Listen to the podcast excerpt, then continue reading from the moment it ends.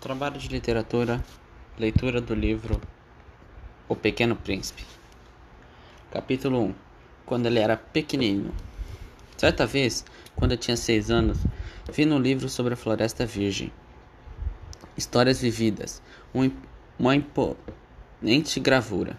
Representava ela uma jiboia que engoliu uma fera. Eis a cópia do desenho. Dizia o livro: as jiboias engolem sem mastigar a presa inteira.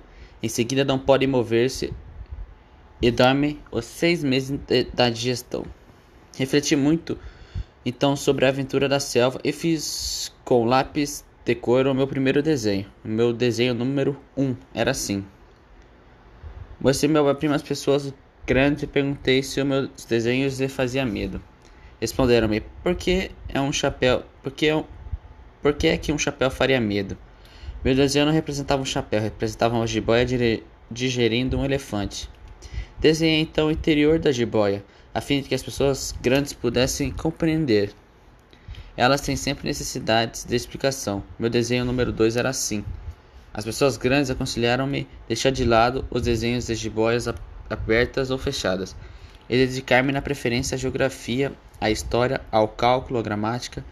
E foi assim que abandonei, que abandonei aos seis anos uma esplêndida carreira de pintor. Eu fora desencorajado pelo insucesso do meu desenho número 1 um e do meu desenho número 2. As pessoas grandes não compreenderam nada daquilo, e é cansativo para as crianças estar toda hora explicando.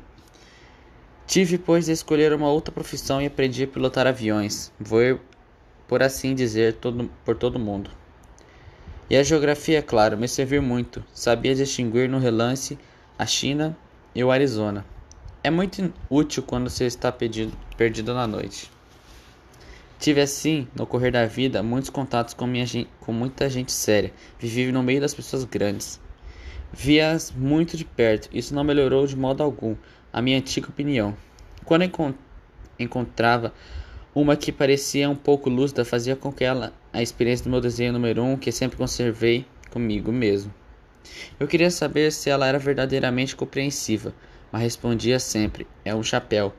Então não lhe dava nem de então eu nem lhe falava nem de jiboias, nem de florestas virgens, nem de estrelas. Punha-me ao seu alcance. Falava-lhe de bridge, de golfe, de políticas, de gravatas, e as pessoas grandes ficavam encantadas de conhecer um homem tão razoável. Vivi, portanto, só sem, vivi tanto só, sem amigos com quem pudesse realmente conversar até o dia. Cerca de seis anos atrás, em que tive um pane no deserto do Saara, alguma coisa me que... se quebrava no motor. E como não tinha comigo mecânico ou passageiro, preparei-me para empreender sozinho o difícil conserto. Era para mim questão de vida ou de morte. Só dava para oito dias a água que eu tinha. Na primeira noite adormeci, pois a areia, a milhas e milhas de qualquer terra habitada. Estava mais isolado que um náufrago numa tábua, perdido no meio do mar. Imagine então a minha surpresa. Quando ao despertar do dia, uma vozinha estranha me acordou dizendo: Por favor, desenhe-me um carneiro. Hein? Desenhe-me um carneiro. Pus-me de pé, como atingido por um raio. Esfreguei os olhos, olhei bem e vi um pedacinho de gente inteiramente extraordinário que eu considerava como gravidade. Eis o melhor retrato que, mais tarde, conseguia fazer dele. Meu desenho é seguramente muito menos sedutor que o modelo. Não tenho culpa. Fora desencorajado aos seis anos da minha carreira de pintor. Eu só aprenderá a desenhar jiboias abertas e fechadas. Olhava, pois, essa aparição com olhos redondos de espanto. Não esqueçam que me achava a mil milhas de qualquer terra habitada. Ora, o meu homenzinho não me parecia nem perdido nem morto de fadiga, nem morto de fome, ou de sede, ou de medo. Não tinha absolutamente a aparência de uma criança perdida no deserto, a mil milhas de região habitada. Quando pude, enfim, articular a palavra, perguntei-lhe: Mas o que fazes aqui? E ele repetiu-me então bradamente com uma coisa muito séria: Por favor, desenhe-me um carneiro. Quando o mistério é muito impressionante, a gente não ousa desobedecer. Por mais, por mais absurdo que aquilo me, parecia, me parecia ser a mil milhas de, de todos os lugares habitados e um perigo de morte, tirei do bolso uma folha de papel e uma caneta.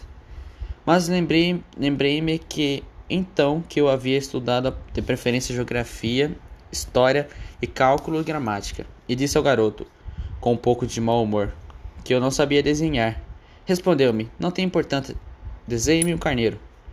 Como jamais houvesse desenhado um carneiro, refiz para ele um dos dois únicos desenhos que sabia, a jiboia fechada, e fiquei estupefado.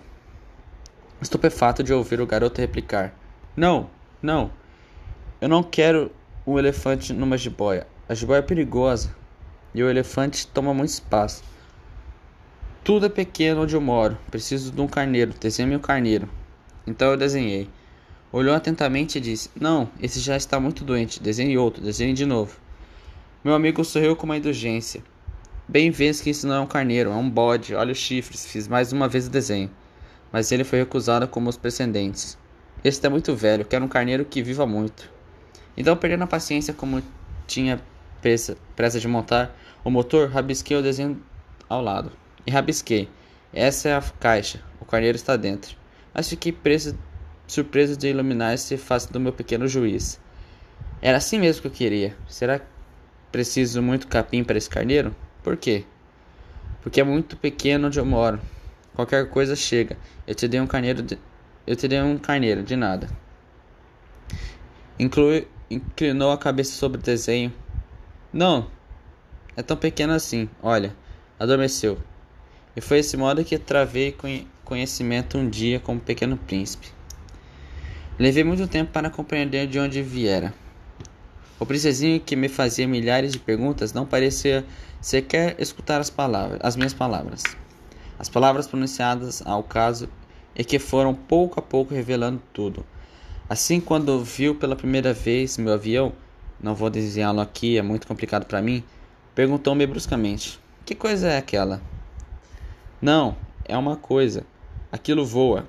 É um avião, o meu avião. Eu estava orgulhoso de lhe comunicar que eu voava. Então ele exclamou: Como? Tu caíste do céu? Sim, disse eu modestamente. Ah, como é engraçado. E o, e o príncipezinho deu uma bela risada que me irritou profundamente. Gosto que leve a sério as minhas desgraças. Em seguida acrescentou: Então tu também vens do céu? De que planeta tu és?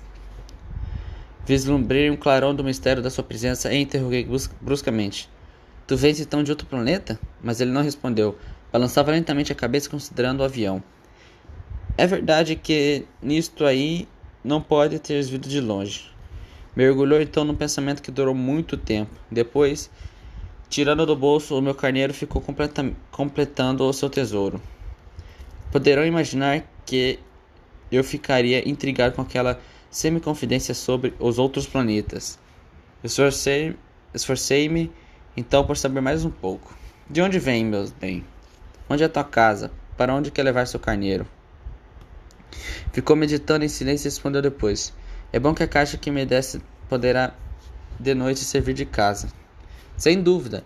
E se tu for, fores bonzinho, darei também uma corda para amarrá-lo durante o dia e uma estaca e a proposta pareceu chocá-lo. Amarrar? Que ideia esquisita. Mas se tu não amarrar ele, ele vai embora e se perder. E meu amigo deu uma nova risada. Mas onde queres que ele vá? Não sei, por aí, andando sempre para frente. Então o príncipezinho observou muito sério. Não faz mal, é tão pequeno onde moro. E depois, talvez um pouco de melancolia, acrescentou ainda. Quando a gente ainda sempre para frente, não pode mesmo ir longe. Ele aprenderá, ele aprenderá, pois, uma segunda coisa importantíssima. O seu planeta de origem era um pouco maior que uma casa. Não era surpresa para mim. Sabia que além dos grandes planetas Terra, Júpiter, Marte ou Vênus ou qualquer se deram nomes a centenas e centenas de outros. Por vezes são tão pequenos que mal veem no telescópio. Quando o astrônomo descobriu um deles, lhe... quando o astrônomo descobre um deles, dá-lhe por um número. Chama, por exemplo, o asteroide 3251. Tenho razões, tenho sérias razões para supor que o planeta onde vivia o príncipe era o asteroide B612. Esse asteroide foi visto uma única vez no telescópio em 1909 por um astrônomo turco. Ele fez na época uma grande demonstração da sua descoberta num congresso internacional de astronomia, mas ninguém lhe tinha dado crédito por causa de, da roupa que usava. As pessoas são grandes, as pessoas grandes são assim. Felizmente, para a reputação da asteroide B612, um ditador turco obrigou o povo, sob pena de morte, a investir-se na moda europeia. O astrônomo repetiu a demonstração em 1920 numa elegante casa, num, com um elegante casaco. Então, dessa vez, todo mundo con se convenceu. Se lhes dou esses detalhes sobre o asteroide B612 e confiou o seu número e confiou e confiou e confiou o seu número é por causa das pessoas grandes. As pessoas grandes adoram os números. Quando a gente lhes fala de um novo amigo, elas jamais se incomodam no, no essencial. Não perguntam nunca qual o som da sua voz, quais brinquedos você prefere. Será que ele coleciona borboletas? Mas perguntam qual a sua idade, quantos anos ele tem, quanto pesa, quanto seu pai ganha. Somente então é que elas julgam conhecê-lo. Se, fizemos as, se dizemos às pessoas grandes, viu uma bela casa de tijolos cor-de-rosa, gerânios, gerânios de janela, pombas no telhado. Elas não conseguem de modo nenhum fazer uma ideia da casa. É preciso dizer, vi uma casa de 600 conto. Então elas exclamam, que beleza! Assim, se a gente lhe disser a prova que o príncipezinho existia, é que ela era encantador, que ele iria rir e que ele queria um carneiro. Quando alguém quer um carneiro, é porque existe. Elas darão de ombros e nos chamarão de criança. Mas se disséssemos, o planeta de onde ele vinha é o asteroide B612, ficarão inteiramente convencidas e não amolarão com perguntas. Elas são assim mesmo. É preciso não lhes querer mal por isso. As crianças devem ser muito indulgentes com as pessoas grandes. Mas nós, que somos nós, compreendemos a vida, nós que não ligamos aos números. Gostaria de ter começado a história ao modo de conto de fadas, seria gostado de dizer: era uma vez um pequeno príncipe que habitava um planeta pouco maior que ele e tinha necessidade de um amigo, para aquele que compreendesse a vida e iria parecer sem dúvida muito mais verdadeiro. Porque eu não gosto que leiam meu livro leniamente. Dá-me tristeza na essas lembranças. Faz seis anos que meu amigo se foi com seu carneiro. Se tenta descrevê-lo aqui é justamente porque eu não quero esquecer. É tristeza esquecer um amigo, nem todo mundo tem amigo.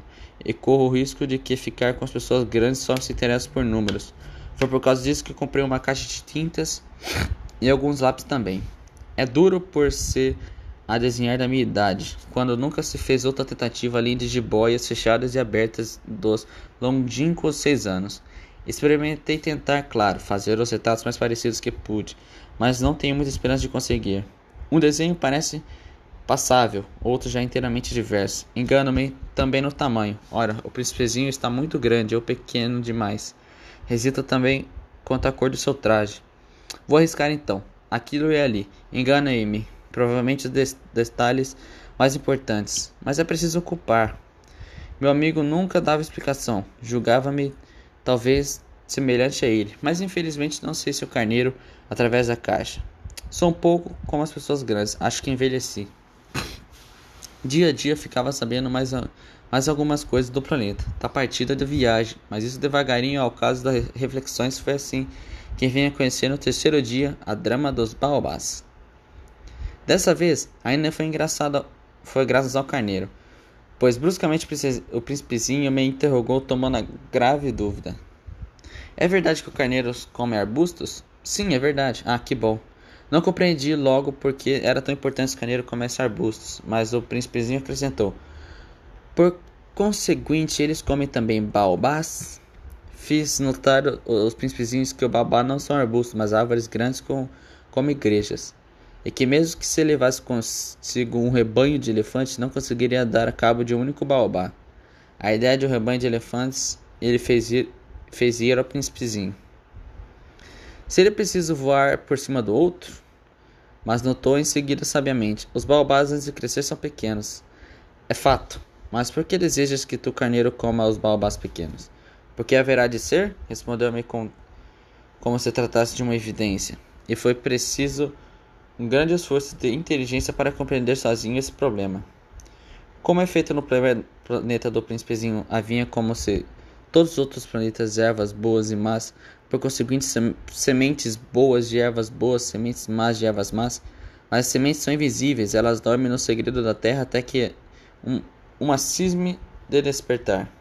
Então ela espreguiça e lança nitidamente para o sol, e um inofensivo galinho. Se é de roseira ou rabanete, pode deixar que, é, que cresça à vontade, mas quando se trata de uma planta ruim, é preciso arrancá-lo logo e tenha, e, e, é preciso arrancar logo, mal a tenhas conhecido. Ora, havia sementes terríveis no planeta de príncipezinhos. As, as sementes de baobá. O solo do planeta havia sido infestado, e um baobá, se a gente custa a descobri-lo, nunca mais se livra dele. Atravanca todo o planeta, perfurando como suas raízes. E se o planeta é pequeno e os baobás numerosos, o planeta também acaba rachando? É uma questão de disciplina.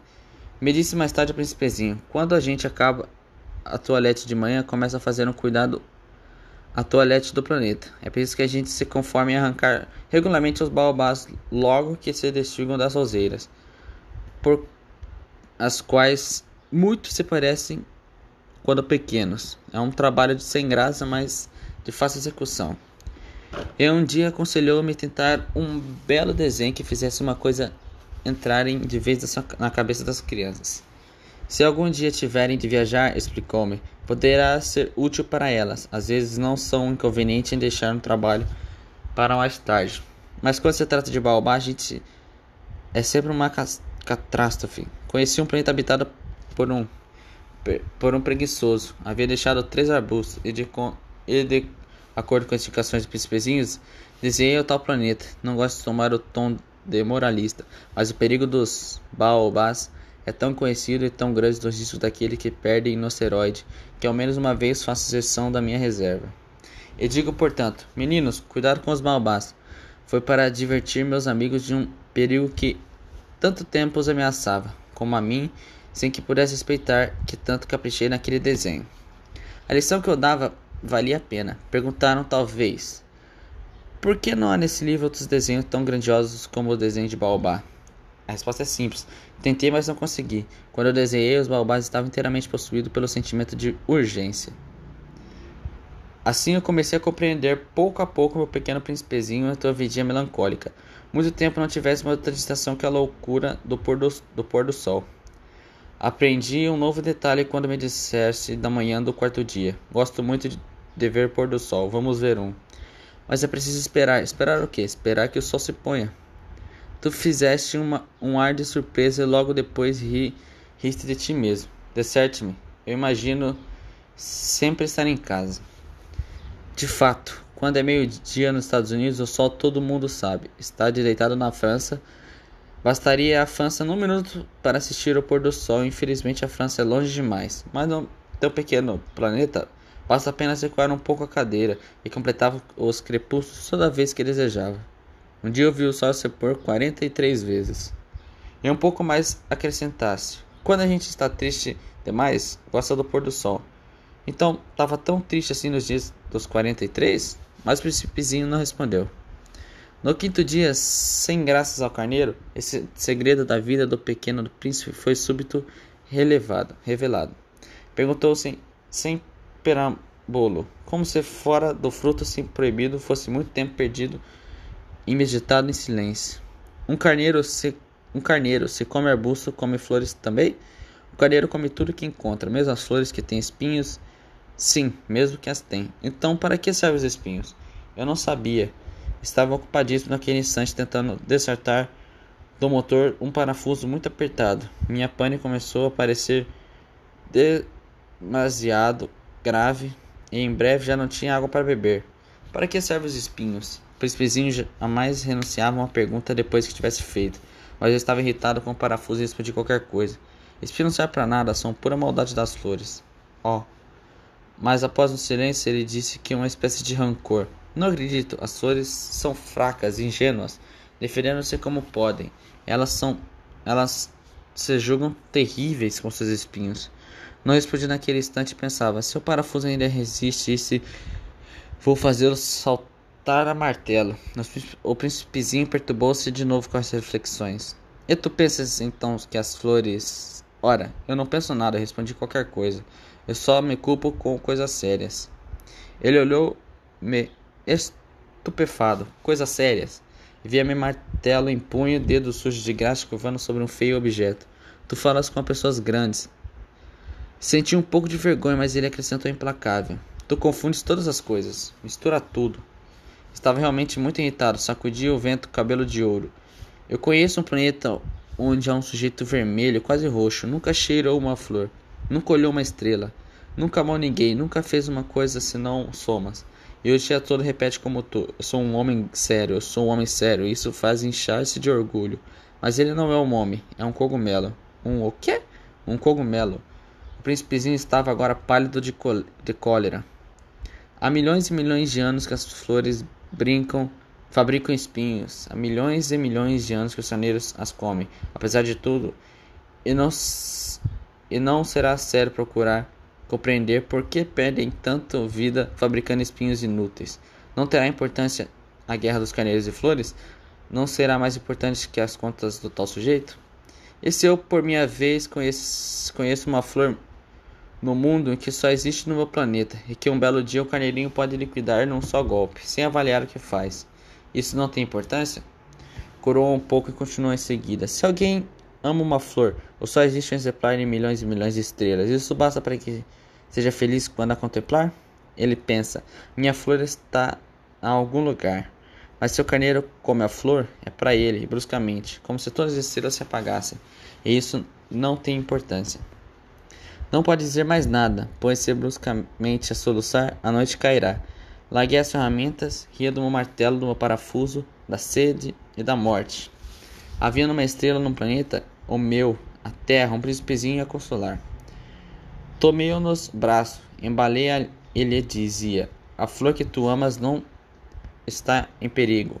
Vou desenhar uma pequena mordaça para o carneiro, uma armadura para a flor, eu, eu não sabia o que dizer, sentia-me desajeitado, não sabia como atingi-lo, onde encontrá-lo. E é tão misterioso a paz das lágrimas.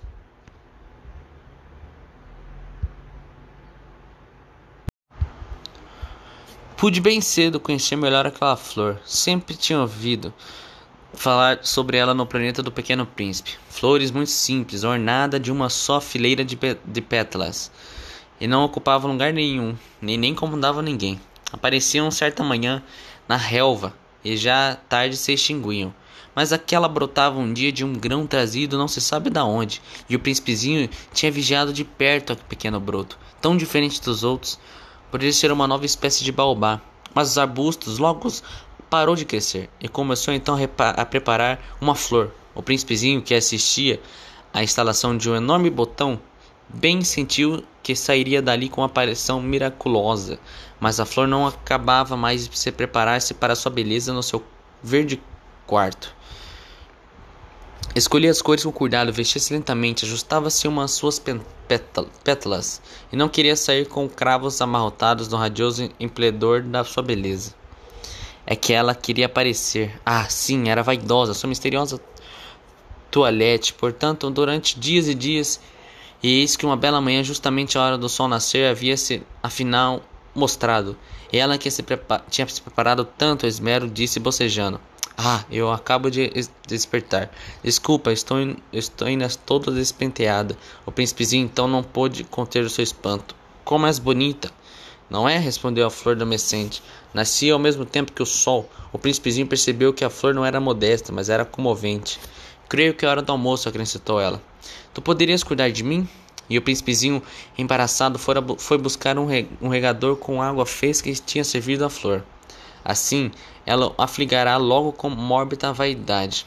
Um dia, por exemplo, falando dos seus quatro espinhos, tinha dito ao, príncipe, ao pequeno príncipe: é que eles podiam vir, os tigres com suas garras. Não há tigres no meu planeta, objetará o príncipezinho. E depois os tigres não, com, não, não comem erva. Não sou erva, respondeu a flor suavemente. Perdoe-me, não tenho receio de tigres, mas tenho horror das correntes de ar. Não terias um paravento? Horror nas correntes de ar não é bom para uma planta, anotou o príncipezinho. É bem complicado essa flor. A noite me colocará sob a redoma. Faz muito frio no meu planeta. Está mal instalado. De onde eu venho? Mas interrompeu-se de súbito. Viera em forma de semente. Não pude conhecer nada de outros mundos. Humilhada por ter, ter, se ter deixado apanhado numa mentira tão tola. Tossiu duas vezes para pôr a culpa no príncipe. E o paravento? Ia buscá-lo, mas tu me falas? Então ela redomará a tosse para infligir o remorso. Assim o príncipezinho, apesar de boa vontade de seu amor, logo duvidará dela. Tomará mistério de palavras sem importância e se tornará infeliz. Não a deveria ter escutado, confessou-me confessou um dia. Não se deve nunca escutar nas flores, basta olhá-las, aspirar o perfume. A minha, a minha esbaçava o planeta, mas não me contentava com isso. A tal história das garras que tanto me agastará me devia ter intermecido. Confessou-se ainda, não soube compreender coisa alguma, devia ter julgado pelos atos, não pelas palavras. Ela me perfumava, me iluminava, mas não tinha jamais ter fugido. Deveria ter-lhe adivinhado a ternura sobre os seus pobres ardis. São tão extraordinárias flores, mas eu era jovem demais para saber amar. Creio que ele aproveitou para invadir-se para evadir-se pássaros selvagens que emigravam.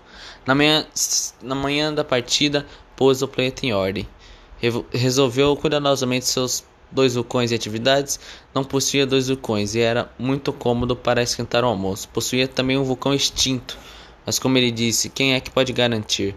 Resolveu também extinto. Removeu também o extinto. Se, ele, se eles não são bem removidos, os vulcões queimam lentamente, regularmente, sem erupções. As erupções vulcânicas são como fagulhas na lareira. Na Terra, nós somos muito pequenos para resolver vulcões, por isso é que nós causam, nos causam todo o dano. O príncipezinho arrancou também, não, não sem um pouco de melancolia, os últimos rebentos de Baobá. Ele jogava nunca, ele mal, ele jogava nunca mais voltava. Todos esses trabalhos familiares parecem aquela manhã, extremamente doce, e quando rasgou pela última flor, e se dispunha a colocá-la sobre redoma. Percebeu que estava com vontade de chorar. Adeus, disse a flor, mas a flor não respondeu. Adeus, repetiu ele. Resolveu cuidadosamente sem seus vulcões. A flor tossiu, mas não era por causa do resfriado. E foi uma, e foi uma tola, disse para ele, por fim. Peço perdão. Trata, trata de ser melhor.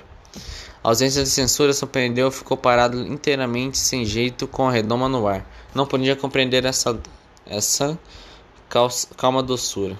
É claro que eu te amo, disse a flor. Foi por minha culpa que soubesse de nada. Isso não tem importância. Fosse tão tolo quanto eu. Trata de ser feliz, mas pode deixar em paz e redoma. Não preciso mais dela. Mas o vento, não estou assim tão resfriada. O ar fresco de noite me fará bem. Eu sou uma flor. Mas os bichos, eu preciso de um suporte, duas ou três larvas se quiser. Conheço borboletas. Dizem que são tão belas, do contrário, quem virá visitar-me? Tu és, tu estará longe. Quando os bichos grandes não têm medo deles, eu tenho as minhas garras. Eles mostram ingenuamente seus quatro espinhos. Em seguida acrescenta: Não demore assim que é exa exaperante. Tu decidiu partir, tu vai embora. Pois eu não queria que ele a visse chorar. Era uma flor muito orgulhosa. Ele se achava na região, ele se achava na região das asteroides 325, 326, 327, 328, 329, 330. Começou-se, pois, a visitá-lo para procurar ocupação e se instruiu. O primeiro era habitado por um rei. O rei sentava-se vestido de púrpura e arminho num trono muito simples, pois que pois posto que majestoso. Ah, eis um súbdito! exclamou o rei ao dar ao príncipezinho.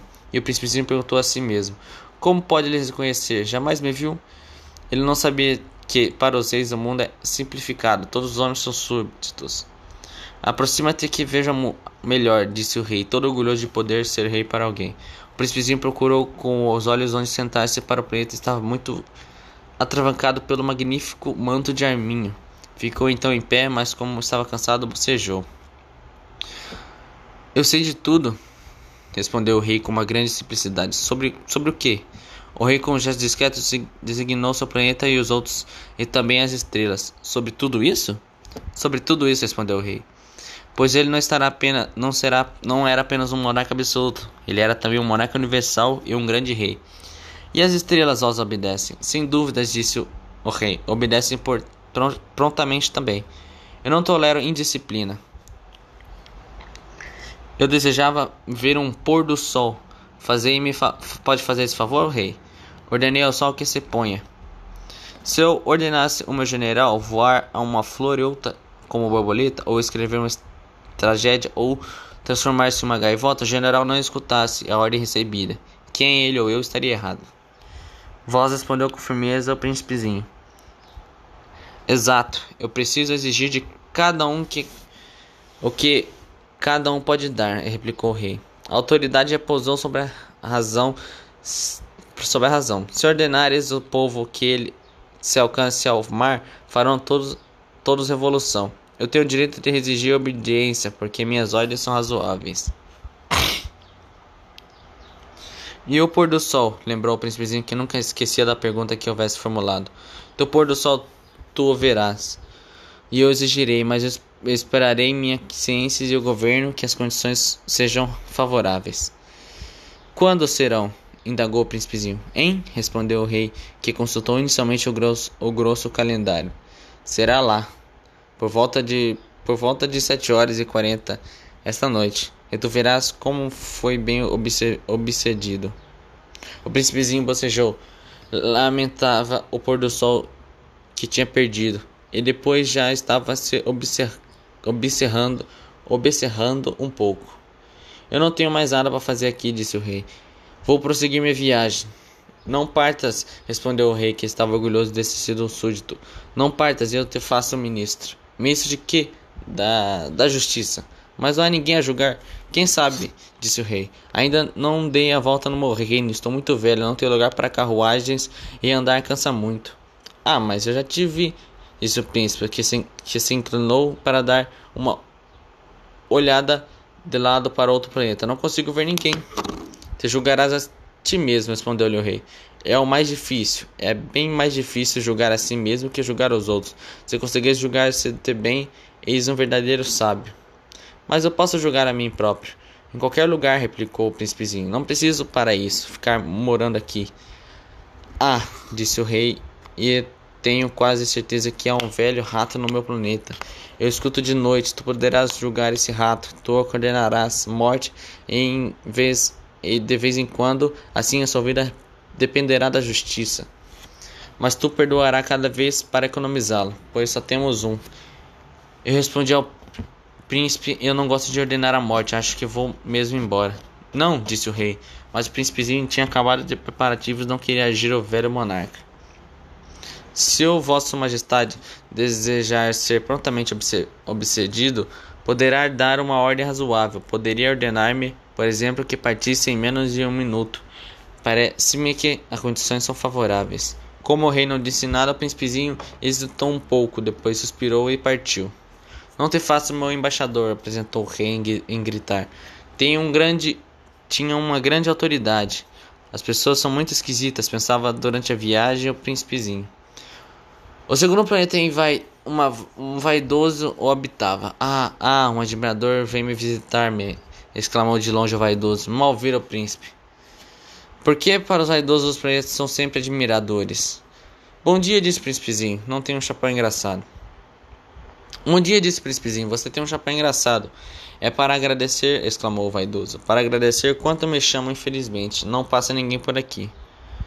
Sim? disse o príncipezinho sem compreender. Bate as mãos uma outra, aconselhou o vaidoso. O príncipezinho bateu a mão uma na outra, o vaidoso agradeceu modestamente erguendo o chapéu. Ah, isso é mais divertido que eu visitar o rei, disse consigo mesmo o príncipezinho.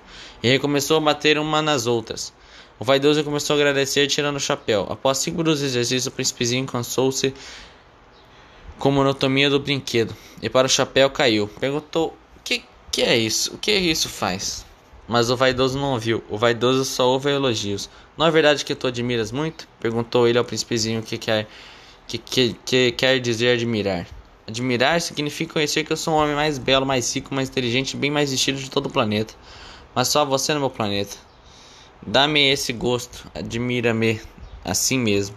Eu te admiro, disse o príncipezinho, dando de ombro, mas pode interessar-se ter. E o príncipezinho foi embora. As pessoas grandes são decididamente muito bizarras.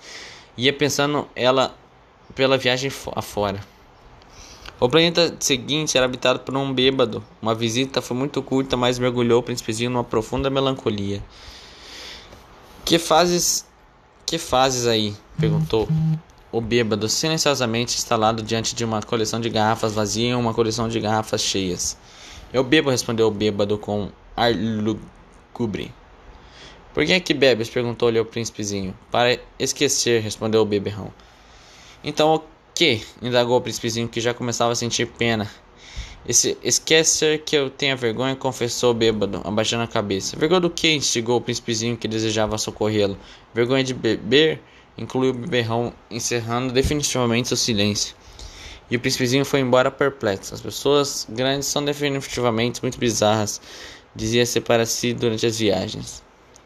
O quarto planeta era o homem de negócios, então já ocupava que não levantou sequer a, a cabeça e a, a, chegada do príncipe. Bom dia, Liz. Dia, Liz, este. O cigarro está apagado. 3 e 2, 3 e 2 são 5. 5 e 7 e 12. 12 e 3 e 15. Bom dia, 15 e 20 e 2.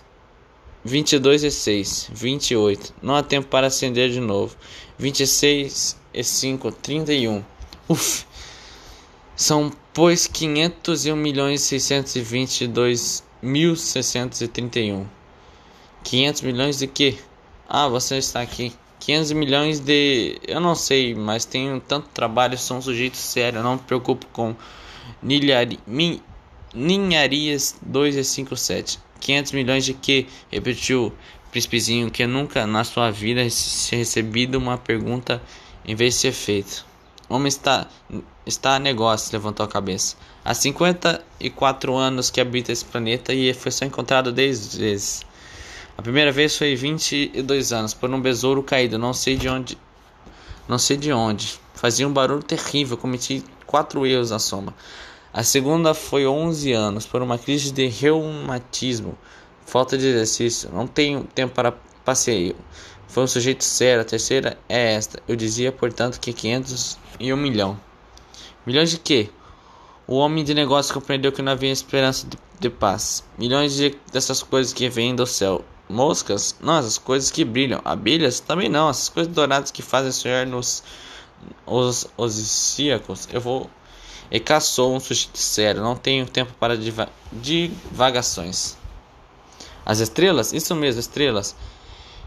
E que fazes tudo 500 milhões de estrelas. 501 milhões 622 mil 631. Eu sou um sujeito sério. Gosto de exatidão. Ex, exatidão. E, e que fazes tu nessas estrelas? Que faço delas? Sim. Nada, eu as possuo. Tu possuis estrelas? Sim. Mas eu já vivi um, eu já vi um rei que os reis não possuem. Ele rei não soube. É muito diferente que te serve possuir as estrelas servem para o risco. E para que te serve ser rico? Para comprar outras estrelas, se alguém achar. Este, este aí, disse o príncipezinho, para si mesmo, raciocinar um pouco como bêbado, no entanto. Fez algumas perguntas como como a gente pode possuir as estrelas. De que são as estrelas? Respondeu o ameaçador, o homem de negócio. Eu não sei de ninguém. Logo são minhas, porque pensei primeiro. Basta isso? Sem dúvida, quando achar um diamante não é de ninguém, é teu. Quando acha uma ilha não é de ninguém, é tua. Quando tens ideia primeiro, tua faz registrar, ela é tua. E quanto a mim, eu possuo estrelas, mas ninguém antes de mim teve a ideia de possuir. Isto é verdade, disse o príncipezinho. E que fazes com tu com ela? Eu as administro e as conto e recon, reconto, disse o homem de negócios. É difícil, mas eu sou um homem bem sério. O príncipezinho ainda não estava satisfeito. Eu não possuo um lenço eu possuo um lenço, posso colocá-lo, torna no pescoço e levá-lo comigo. Eu possuo uma flor, posso colher e levá-la comigo. Mas tu não podes comer as estrelas, colher as estrelas. Não, não posso colocá-las no banco. O que quer dizer isso? Quer dizer que eu escrevo o papelzinho, o número das estrelas Depois tranca o papel e chave, no, e chave numa gaveta. Só isto e basta. É divertido, pensou o príncipezinho. É bastante poético, mas não é muito sério. O príncipezinho tinha sobre as suas sérias dúvidas, ideias muito divertidas das ideias das outras grandes pessoas. Eu, disse ele ainda numa flor que rego, que rego todo dia. Possuo três vulcões que resolvo toda semana. Por que não resolve também o que está extinto? A gente nunca sabe. É inútil para o vulcão e útil para minha flor que os possua. Mas não é útil às estrelas. O homem de negócios abriu a boca, mas não achou nada para responder e o príncipezinho se foi. As grandes as pessoas grandes são mesmo extraordinárias. Repetia simplesmente no recurso da viagem.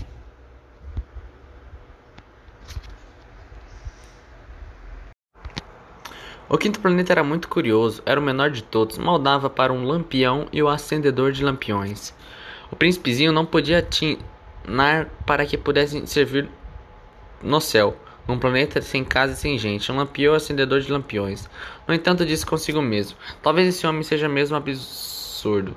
No entanto, é menos absurdo que o rei, que o vaidoso, que o homem de negócios, que o beberrão. Talvez seu trabalho ao menos tenha um sentido. Quando acende o lampião é como se te fizesse nada mais uma estrela, mais uma flor.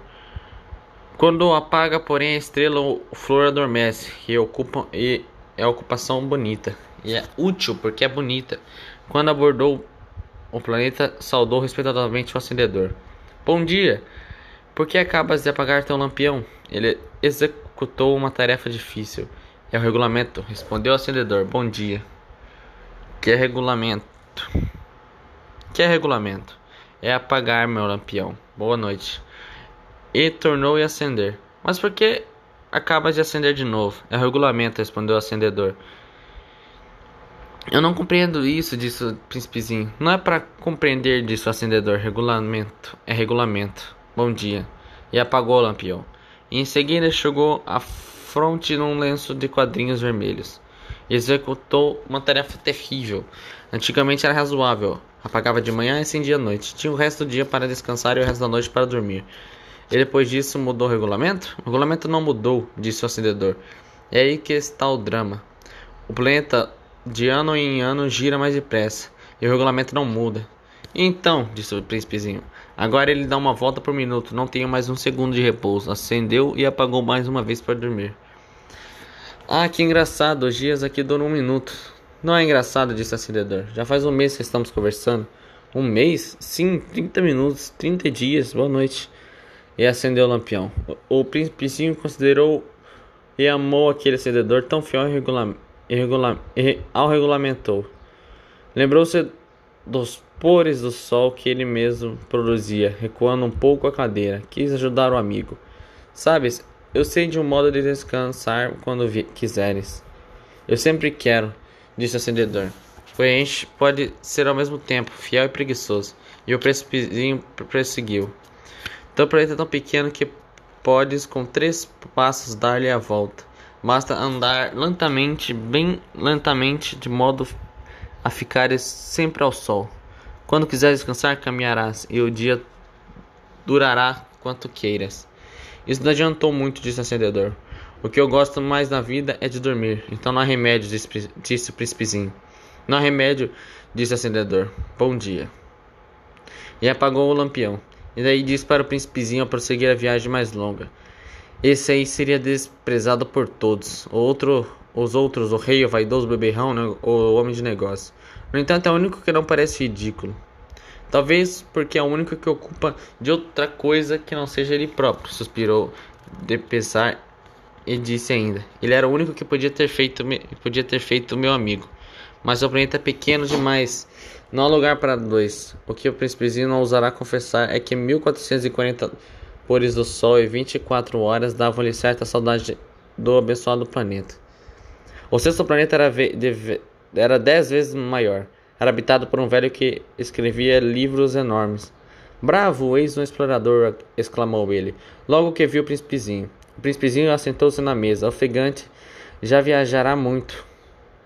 De onde vens? perguntou-lhe o velho. Quem és? perguntou o príncipezinho. Que faz o senhor aqui? Sou geógrafo, respondeu o velho.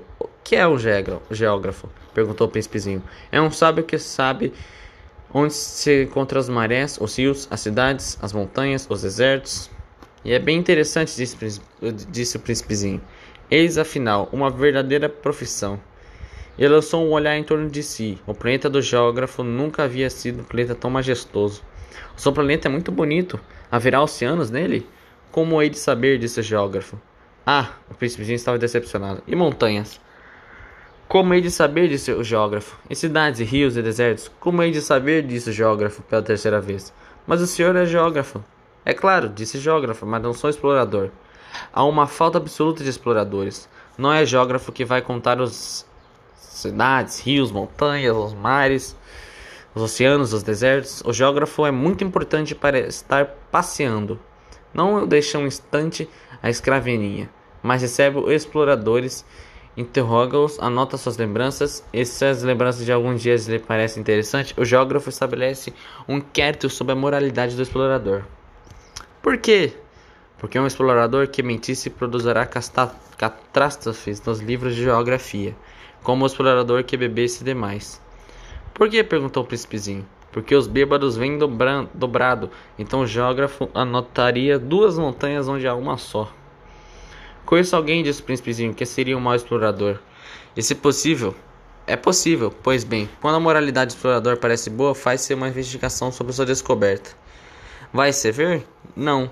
Seria muito complicado, mas existe exercício do explorador que ele forneça provas. Tratando-se porque, por exemplo, de uma grande montanha, ele trará grandes pedras. O geógrafo de súbito se entusiasmou. Tu vens de longe, tu és explorador, tu me vais descrever o seu planeta. E o geógrafo, tendo aberto seu caderno, apontou seu lápis, anotando-se primeiro o lápis das narrações e exploradores. Espera-se para cobrir a tinta que o explorador tinha fornecido provas. Então, interrogou o geógrafo. Oh, onde eu moro, disse o príncipezinho, não é interessante, é muito pequeno. Eu tenho três vulcões, dois vulcões em atividade e um extinto. A gente nunca sabe. A gente nunca sabe, repetiu o geógrafo. Tenho também uma flor, mas nós não anotamos as flores, disse o geógrafo. Por que não? É mais bonito, porque as flores são fêmeas, efêmeras. Quer dizer que são efêmera? A geografia existe ao geógrafo. São os livros de mais valores. Nunca ficam fora de moda. É muito raro que monte troque de lugar. É muito raro um oceano esvaziar-se. Nós escrevemos coisas eternas. Mas vulcões extintos podem se reanimar, interrompeu o príncipezinho quer dizer efêmera, que os vulcões estejam extintos ou não, isso dá mesmo para nós, disse o geógrafo. O que nos interessa é a montanha. Ela não muda. Mas quer dizer que efêmera repetiu o príncipezinho que nunca na sua vida renunciará a uma pergunta que tivesse feito. Quer dizer, ameaçada da próxima desaparição. Minha flor está ameaçada da próxima desaparição. Sem dúvida, minha flor é efêmera disse o príncipezinho. Eu não tenho. Eu não tem mais que quatro espinhos para defender-se do mundo. Eu a deixarei sozinha. Foi seu primeiro movimento de remorso, mas retornou coragem. Quer me aconselhar a visitar? perguntou ele. O planeta Terra respondeu-lhe o, o geógrafo. Gosta de grande reputação. E o príncipezinho se foi, pensando na flor. O sétimo planeta, pois, foi a Terra. A Terra é um planeta, é um planeta qualquer. Contam-se lá 109 reis. Não esquecendo, é claro, os ex-negros, 7 mil geógrafos, 900 mil negociantes, 6 milhões e meio de beberrões, 311 milhões de vaidosos, isto é cerca de 2 bilhões de pessoas. Para dar-lhe uma ideia da dimensão da Terra, eu lhe direi que Antes da invenção da eletricidade era necessário manter o conjunto de seis continentes, um verdadeiro exército de 462.500 assistedores de lampiões. Isso fazia, visto um pouco de longe, um magnífico efeito. Os movimentos desse exército eram ritmados como uns de balé de ópera. Primeiro vinha a vez dos acendedores de lampiões da Nova Zelândia e da Austrália. Esses em seguida acesso os lampiões iam dormir. Entrava por sua vez danças dos acendedores de lampiões da China e da Sibéria, e também desapareciam dos bastidores. Vinha a vez dos acendedores de lampiões da Rússia e das Índias, depois os da África e da Europa, depois da África do Sul ou das Américas do Norte, a jamais se aganavam na ordem da estrada quando apareciam em cena. Era um espetáculo grandioso. Apenas dois, o acendedor do único lampião do norte e seu colega do único lampião do sul, levava, levavam a vida, vida ocasiona e descuidada. Trabalhavam duas vezes no ano. Quando a gente quer fazer graça, mente às vezes um pouco. Não fui lá honesto, lhes falar para os lampiões. O príncipe, em uma vez na terra, ficou muito surpreso de não ver ninguém. Já ressará ter se enganado de planeta quando o anel cor de lua remexeu na areia. Boa noite, disse o príncipezinho, inteiramente no acaso. Boa noite, disse a serpente. Em que planeta me encontra? perguntou o príncipezinho. Na Terra, na única. Na África, respondeu a serpente. Ah, e não há ninguém na Terra? Tu és um bicho engraçado, disse ele, fino como um dedo. Aqui é o deserto, há ninguém no deserto. A, terra é grande, disse a serpente. O príncipezinho sentou-se numa pedra e ergueu os olhos para o céu. As estrelas são tão iluminadas. Não será para que cada uma possa um dia encontrar a sua? Olha o planeta, está justamente em cima de nós, mas como está? Longe. Então o planeta é belo, disse a serpente. Que vens fazer aqui? Tive dificuldades com uma flor, disse o príncipe. Ah! exclamou a serpente. E se calaram. Onde estão os homens? repetiu enfim o príncipezinho. A gente está um pouco só no deserto. Então, os homens também, disse a serpente. O príncipezinho olhou longamente. És um bicho engraçado, fino como um dedo, mas sou poderosa do que o dedo de um rei, disse a serpente. O príncipe sorriu. Tu não és tão poderosa assim, tu tens sequer uma pata, não pode sequer viajar. Eu posso levar-te longe de um navio disse a serpente. Ela enrolou-se na perninha do príncipe com um bracelete de ouro. Aquele que eu toco os devolvo à terra de onde veio. Continuou a serpente. Tu és puro, tu vens em uma estrela. O príncipezinho não respondeu. Tenho pena de ti, tão fraco nessa terra de granito. Posso ler um dia, se tiveres muita saudade do teu planeta?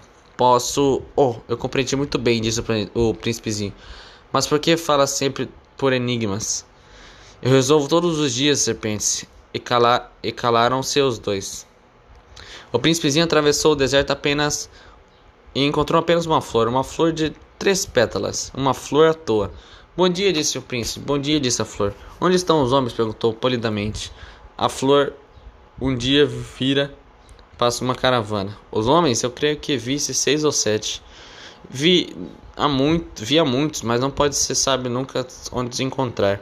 O vento os leva eles não têm raízes, eles não gostam de raízes.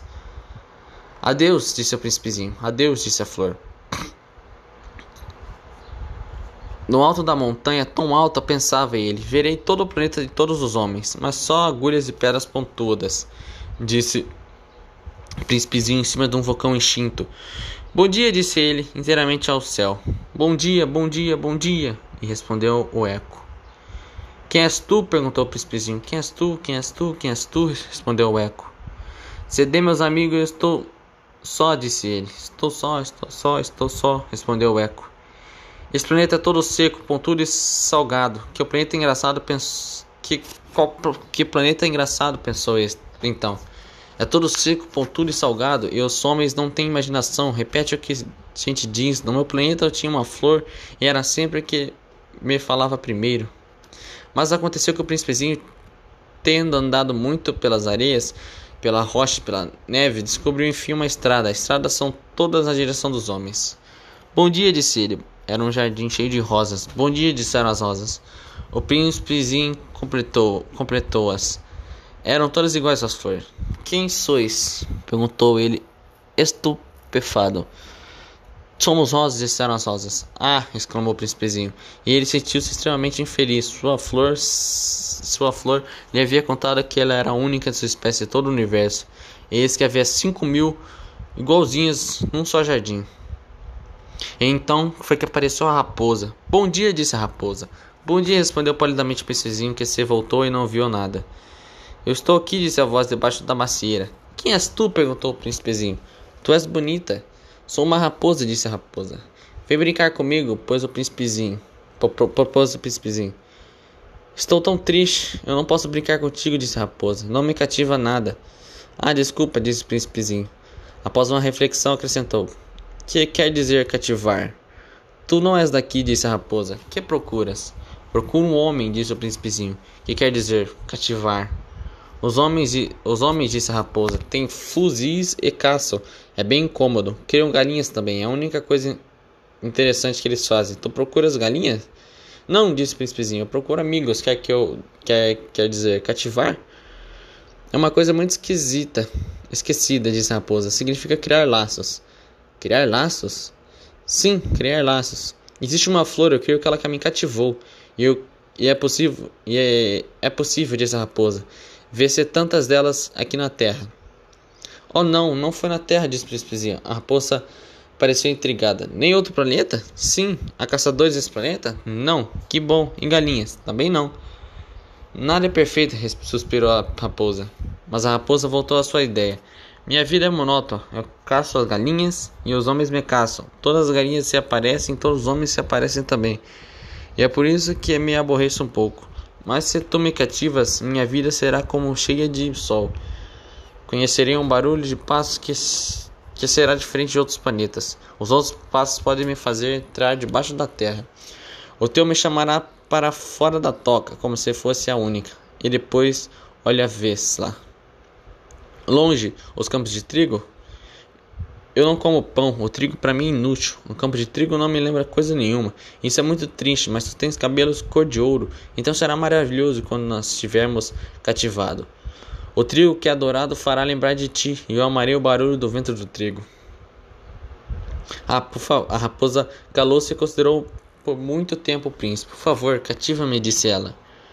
Bem, se quiser, disse o príncipezinho, eu não tenho muito tempo, tenho amigos e descobri as coisas boas a conhecer. A gente, tá, a gente só se conhece bem as coisas cativa, de que cativou, disse a raposa. Os homens não têm mais tempo para conhecer coisa alguma. Compro tudo prontinho nas lojas. Mas como tu, como não existe lojas de amigos, os homens não têm mais amigos. Se tu queres um amigo, cativa-me que é preciso fazer? perguntou o príncipezinho. É preciso ser paciente, respondeu a raposa. Tu tentarás primeiro um pouco longe de mim, na selva. Eu lhe olharei no canto do olho e não dirás nada. A linguagem é fonte de mau entendimento. Mas cada dia sentarás mais perto. No dia seguinte, o príncipezinho voltou. Que é rito? perguntou o príncipezinho. É uma coisa muito esquecida também, disse a raposa. É o que faz com que o dia seja diferente dos outros. Uma hora da outra, os meus caçadores, por exemplo, possuem um rito.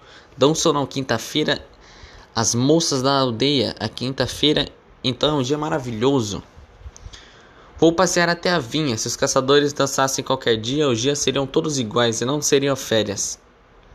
Assim o príncipezinho cativou a raposa. Mas quando chegou a hora de partida, a raposa disse: Ah, eu vou chorar.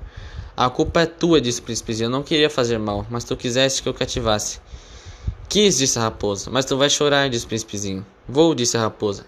Então não sais lucrando nada. Eu lucro, disse a raposa, por causa do cor do trigo. Disse ela, acrescentou: Vai rever as rosas, tu compreenderás que é a tua única no mundo. Tu voltarás para me dizer adeus e eu farei presente de um segredo. Foi o príncipezinho rever as rosas. Vós não sois absolutamente iguais às minhas rosas. Vós não sois nada ainda. Ninguém ainda vos cativou. Nem cativasse ninguém. Somos como era a minha raposa. Era uma raposa igual a cem mil outras. Mas eu fiz dela um amigo. Ela é a única do mundo. E as rosas estavam desapontadas. Sois belas, mas vazias, disse ele ainda. Não se pode morrer por vós. Minha rosa, sem dúvida, um transeunte qualquer pensaria que se parecesse convosco. Ela sozinha é, porém, mais importante que vós todas, pois foi ela que eu reguei, foi ela que impus a redoma, foi ela que abriguei com pássaros ventos, foi com ela que abriguei com paravento, foi dela que matei as larvas, foi ela que escutei queixar-se ou gabar-se, ou mesmo calar-se algumas vezes, e é minha rosa. Então, e voltou então a raposa. Adeus, disse ele. Adeus, disse a raposa, é isso meu segredo. És muito simples. Só vê, só se vê bem como o coração. O essencial é invisível para os outros. O essencial é invisível para os olhos, repetiu o príncipe, a fim de lembrar. O tempo que perdeste com tua, com tua rosa, que fez tua rosa tão importante. O tempo que eu perdi com a minha rosa, repetiu o príncipezinho, a fim de se lembrar. Os homens esqueceram da verdade, disse a raposa. Mas tu não deve esquecer, tu se tornas eternamente responsável por aquilo que cativas. Tu és responsável pela rosa. Eu sou responsável pela minha rosa, repetiu o príncipezinho, a fim de se lembrar. Bom dia, disse o príncipezinho. Bom dia, respondeu o guarda-chaves. Que fazes aqui? perguntou o príncipezinho. Eu divido passageiros em bloco de mil, disse o guarda-chaves. O que é que estão procurando? Nem o homem da locomotiva sabe, disse o guarda-chaves. E trovejou um sentido inverso, um outro rápido iluminado. Já estão de volta? perguntou o príncipezinho. Não, são os mesmos, disse o guarda-chaves. É uma troca. Não estavam contentes onde estavam? Nunca estava contente onde estava, onde está, onde estamos, disse o guarda-chaves. E o terceiro rápido iluminado trovejou. Estão perseguindo o primeiro viajante? Não, perseguem, não perseguem nada, disse o guarda-chaves. Está dormindo lá dentro ou bocejando. Só as crianças esmagam o nariz nas vidraças. Só as crianças sabem o que procuram, disse o príncipezinho. Perdem tempo com a boneca de pano e a boneca se torna muito importante e chora quando a perdem. Bom dia, disse o príncipezinho. Bom dia, disse o vendedor. Era um vendedor de pílulas aperfeiçoado que, que aplacavam a sede. Toma-se uma vez por semana e não é preciso beber. Por que vendes isso? perguntou o príncipezinho. É uma, é uma grande economia de tempo, disse o vendedor. Os peritos calcularam. A gente ganha 53 minutos por semana, e que faz com que aos 53 minutos a gente se enche o que a gente quiser. E eu penso, príncipezinho, se tivesse 53 minutos para, para gastar, iria caminhar passo, passo a passo, mão no bolso na direção de, um fonte, de uma fonte. Estávamos no oitavo dia da minha pane, justamente quando bebi a última gota da minha provisão de água. Foi que eu ouvi a história do vendedor. Ah, disse ao príncipezinho, são bem bonitas as tuas lembranças, mas eu não consertei ainda meu avião. Não tenho mais nada para beber e eu seria feliz também se eu pudesse ir caminhando passo a passo, mão no bolso, na direção de uma fonte. Minha amiga raposa me disse: Meu caro, não se trata mais de raposa. Por quê? Vamos morrer de sede. Ele não compreendeu o raciocínio e respondeu: É bom ter tido um amigo, mesmo se a gente vai morrer. Eu estou muito contente de ter tido uma raposa como amiga. Não avalie o perigo, disse eu. Não tem nunca fome ou sede, um raio de sol lhe basta. Mas ele olhou e respondeu o que eu pensava. Tenho sede também, procuremos um poço. Eu fiz um gesto de desânimo e é absurdo procurar um poço numa casa na imensidão do, do deserto. No entanto, pusséssemos o caminho. Já tínhamos andado horas em silêncio quando a noite caiu e as estrelas começaram a brilhar. Eu as via como um sonho, porque tinha um pouco de febre por causa da sede. As palavras do príncipe dançavam na memória.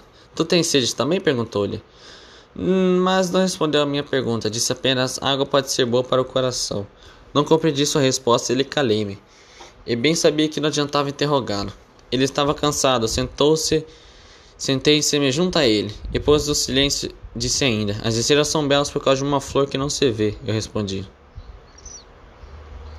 Os homens, disse o príncipezinho, se enfurnam nos rápidos, mas não sabem o que procuram.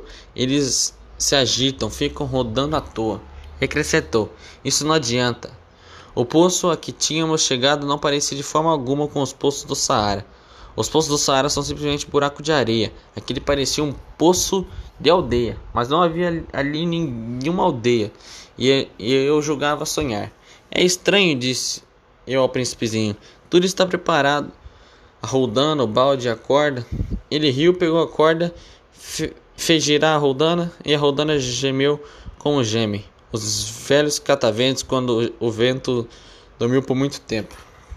Tu escutas? disse o príncipezinho. Estamos acordando pro, o poço. Ele canta. Eu não queria que ele fizesse esforço. Deixa que eu puxe, disse eu. É muito pesado para o seu tamanho. Lentamente Içei o balde até cima e instalei com cuidado a borda do poço. Nos meus ouvidos permanecia ainda o canto da, rodone, da rodana e da água que ainda brilhava lá. Tenho sede dessa água, disse o príncipezinho. Dá-me dá-me de beber, e eu compreendi o que havia buscado. Lentamente o balde até a boca, ele bebeu e os olhos fechados. Era doce como uma festa, a água era muito mais do que um alimento. Era necessário caminhar sobre as estrelas no canto da rodana no esforço do teu braço. Era boa para o coração como um presente. Quando eu era pequeno, todo o esplendor do, do presente de Natal estava também da luz da árvore, da música e da missa da meia-noite. e na doçura dos riços. Os homens do outro planeta, disse ao príncipezinho, cultivavam cinco mil rosas no mesmo jardim. E eu não encontro o que procuro. Não encontram, respondi. E no entanto eles buscavam poderiam achar numa só rosa ou num pouquinho d'água. É verdade, e o príncipezinho acrescentou. Mas os olhos são cegos, é preciso buscar com o coração. Eu havia bebido, respirava facilmente. A areia é cor de mel quando amanhece, e a cor do mel me faria feliz. O que haveria eu de estar triste? É preciso, disse baixinho o príncipe, que cumpra as suas promessas e ela estará de novo sentado junto a mim. Que promessa? Tu sabes, a mordaça do meu carneiro, sou responsável pela flor. Tirei do bolso minha tentativa de desenho e o príncipezinho ouviu e disse rindo.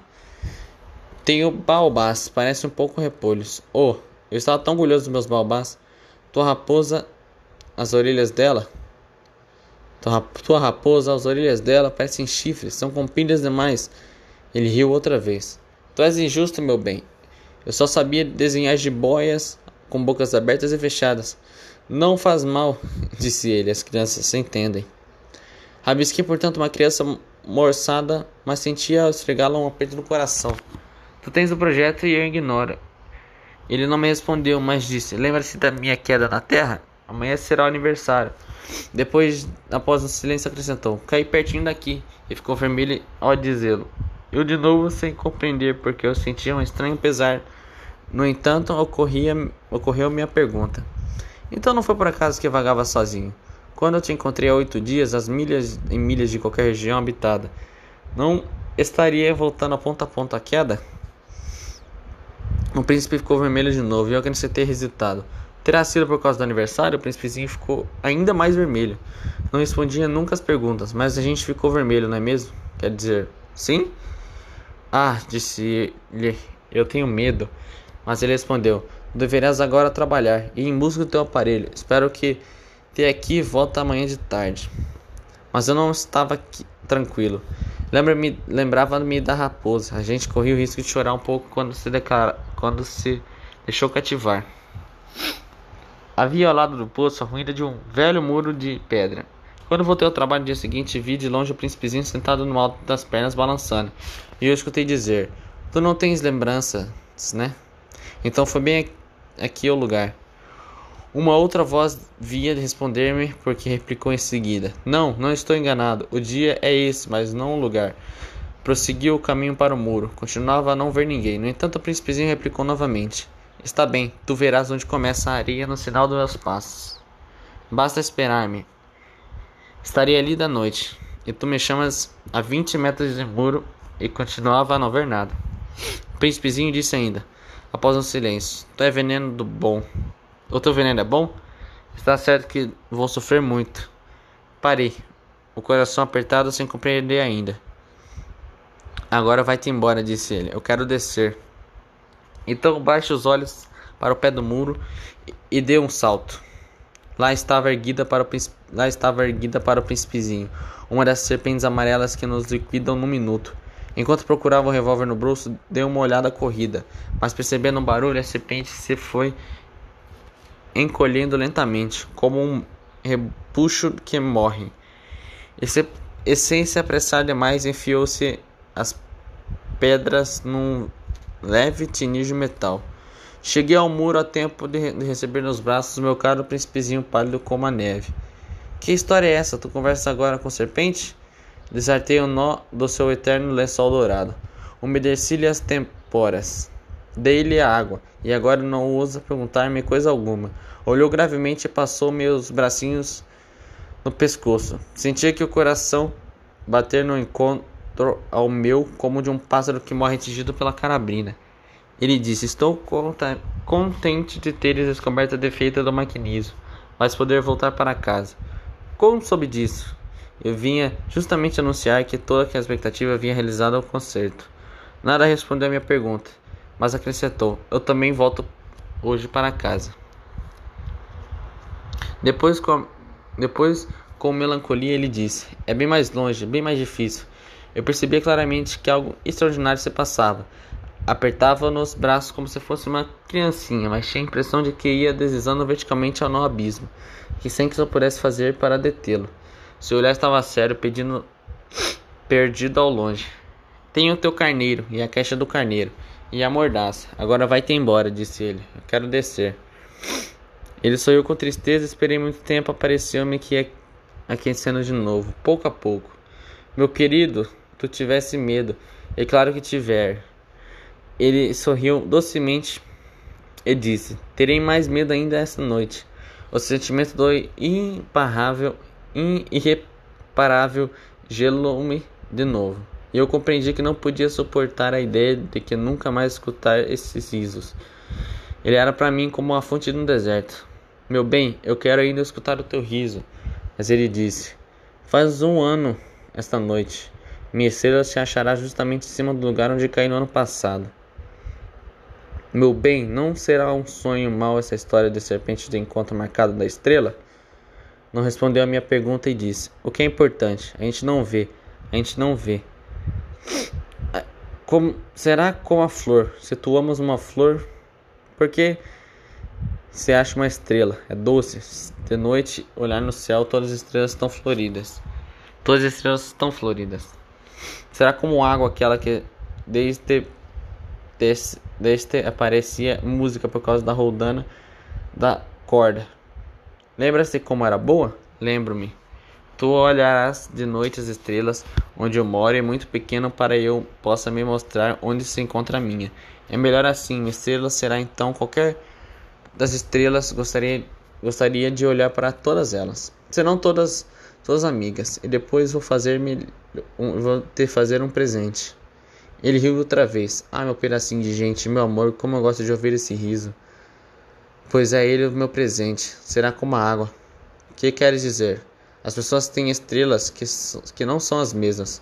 Para uns que viajam, estrelas são guias. Para outros, elas são passagens de pequenas luzes. Para outros, os sábios são problemas. Para o meu negociante era ouro. Mas todas essas estrelas se calavam. Se calavam. Tu, porém, terás estrelas como ninguém. Que queres dizer?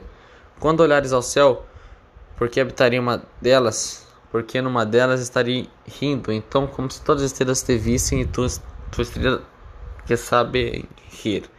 E ele riu mais uma vez. Pronto, acabou-se. Hesitou ainda um pouco mais, depois ergueu-se, deu um passo e eu não podia mover-me. Houve apenas um clarão amarelo perto da sua perna. Permaneceu por um instante imóvel e não gritou. Tombou devagarinho como uma árvore tomba e não fez sequer um barulho por causa da areia. E agora, certamente, já se vão seis anos. Jamais contará essa história. Os camaradas ficaram contentemente de ver-me são e salvo. Eu não estava triste, mas dizia: é cansaço. Agora já me consolei um pouco. Já não me. Não. Mas não me todo. Sei que voltou ao seu planeta, pois ao raiar do dia não me encontrei o corpo. Não era um corpo tão pesado assim. O gosto é a noite de escutar as estrelas, 500 milhões de guizos. Mas eis que sucede uma coisa extraordinária. Na mordaça que desenhei para príncipezinho, esqueci de juntar a correia. Não poderá jamais prendê-la no carneiro. E eu pergunto então: que terá passado no planeta? Pode bem ser que o carneiro tenha comido a flor.